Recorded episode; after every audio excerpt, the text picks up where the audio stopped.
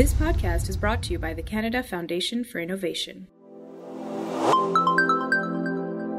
My research uh, involves two major areas. One is the long term effects of uh, breastfeeding, and the other is in adverse pregnancy outcomes. The adverse pregnancy outcomes include things like preterm birth, fetal growth restriction, stillbirth, uh, infant mortality, uh, maternal mortality, cesarean delivery, and so forth. And I try to understand uh, population trends and differences in these outcomes uh, why countries like the United States and Canada, for example, have very different rates of preterm birth. Why, in both the Canada and the United States, the preterm birth rate was going up for a number of years, and in the last uh, eight to ten years has been decreasing. Um, and trying to understand what changes in behavior or healthcare policies or healthcare practices uh, may be responsible for those changes over time and uh, between countries.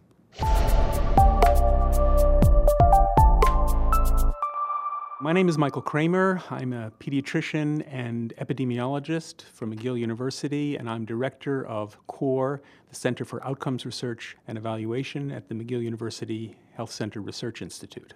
For me, the most interesting finding is the role of obstetric intervention in affecting uh, population rates of preterm birth.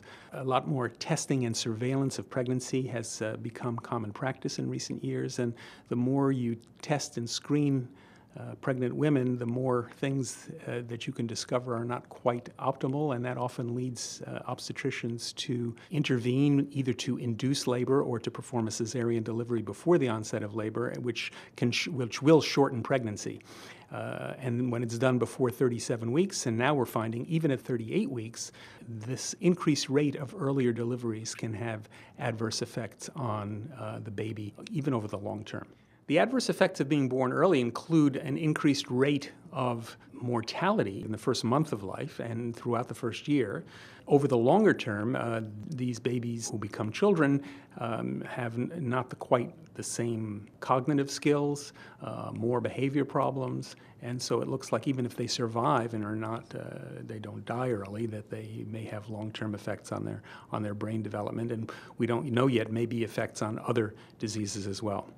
Now, sometimes the obstetric intervention is justified to uh, be to save the mother's life or to to avoid um, dangerous uh, seizures, for example, in a, in a woman with preeclampsia, which is a severe condition of pregnancy causing high blood pressure and other other uh, adverse effects. Um, and sometimes to intervene to try to prevent anything bad happening to the fetus or baby, so that the baby isn't isn't stillborn but is born healthy, um, even if it's born early.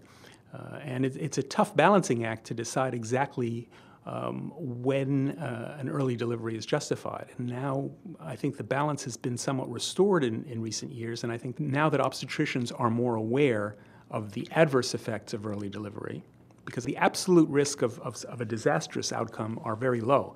So it takes extremely large studies to demonstrate that there are adverse effects of these early deliveries. But now that these, those adverse effects have been demonstrated by me and many others, um, obstetricians are tempering a bit their enthusiasm for early delivery, and there have been practice guidelines published both by the American College of Obstetrics and Gynecology and the Society for Obstetricians and Gynecologists of Canada to try to avoid early delivery either by labor induction or pre-labor cesarean before 39 weeks completed weeks of gestation. And those guidelines have resulted in changes in practice. So this is an example of the results of research uh, the kind that core researchers perform can have a rather uh, early and important impact on clinical care and on health outcome